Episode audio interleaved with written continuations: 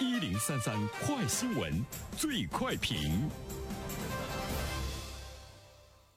焦点事件快速点评，这一时段我们来关注。住建部、国家发改委等六部门近日发布关于推动物业服务企业发展居家社区养老服务的意见。意见提出，要补齐居家社区养老服务设施短板，推行物业服务加养老服务居家社区养老模式，积极推进智慧居家社区养老服务。那么，对此，我们有请本台评论员袁生听听他的看法。你好，安然。嗯，说到这个社区养老的话呢，其实我们听到的时间呢也已经很长了哈。这一次呢，住建部、国家发改委六部门发布的关于推动物业服务企业发展居民的居家社区养老服务，我感觉呢，他提出来了更多具体的一些这个措施，也有更多呢具体的政策，呃，可实施性呢也是特别强。所以说，我觉得物业服务加上养老服务的这种。居家社区养老模式会很快的来到我们的生活中。首先，第一点呢，呃，我想说的是，其实我们的社会迫切需要引入一个全新的观念，就是社区养老。说到养老的话呢，在我们的传统观念中，只有居家养老和机构养老。居家养老就是和儿女们在一起嘛，机构养老的话呢，就是我们耳熟能详的养老院。但是现在呢，这种全新的社区养老可能会成为我们大多数人晚年之后的生活的一种的样态。这个社区养老的特点呢，是让老人自己呢住在家里，继续呢得到家人照顾的同时，那么由社区的有关服务机构的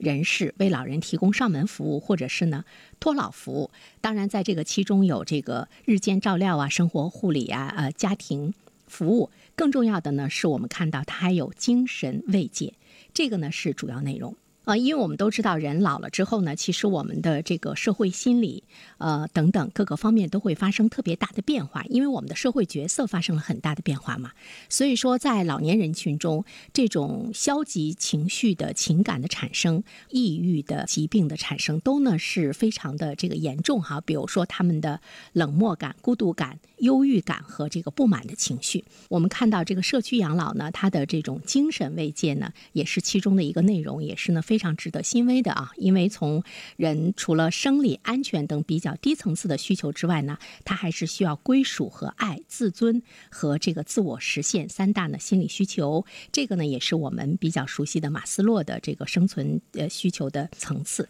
所以说，我们看到社区养老呢，其实它会对老年人有很多方面的一种。这个生活的服务，除了我们看到的最基本的一种生活的服务之外的话呢，可能还会有老年婚介所、老年学校、老年人才市场、老年呃老年的法律援助等等，甚至于呢，我们可以看到在社区养老中，老年人可能他还会实现老有所为，就是这种机会呢也会有这样的一种状态的话呢，可能。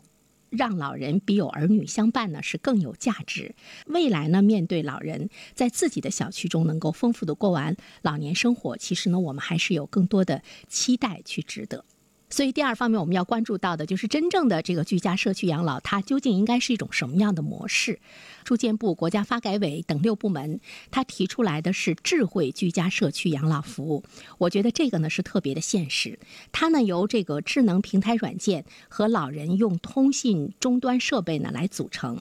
呃，至少呢，老人家里面有了这样的一个智能终端设备的话，你出现了任何问题的呼救等等各个方面信息的传递，我觉得它成为一个可能性。这里面呢，它会有更多的五 G 等新兴技术在居家社区养老的智能产品中呢，会来进行应用。物业服务的企业会参与研发推广智能可穿戴设备、便携式的健康监测设备等等，就是物业企业呢直接参与到呢这些智能设备的研究开发以及呢它的使用的过程中。而在这一方面呢，国家又出台了很多的政策哈，比如说，它会引导社会力量广泛的参与养老社区服务。其实我都知道，在现实生活中，有一些朋友手里有资金，他在考虑投资。这个养老产业呢，应该呢收益不错。更多的呢是哎去建一个养老院，但是这个资金的呃这个投入呢是很大，而且可能性呢也不是很强，因为这方面的这个准入门槛呢还是比较高。当我们看到可以在社区来进行养老之后呢，其实社会的力量的整个的资金的这种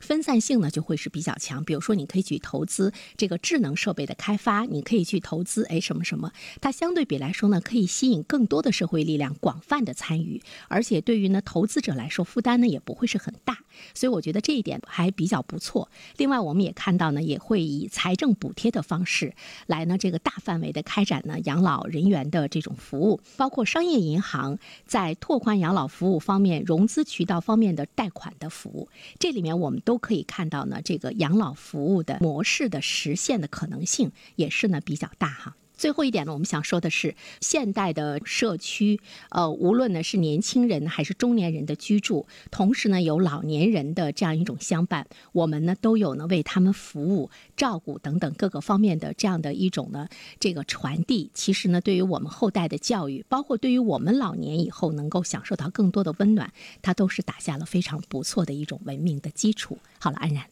好，感谢袁生。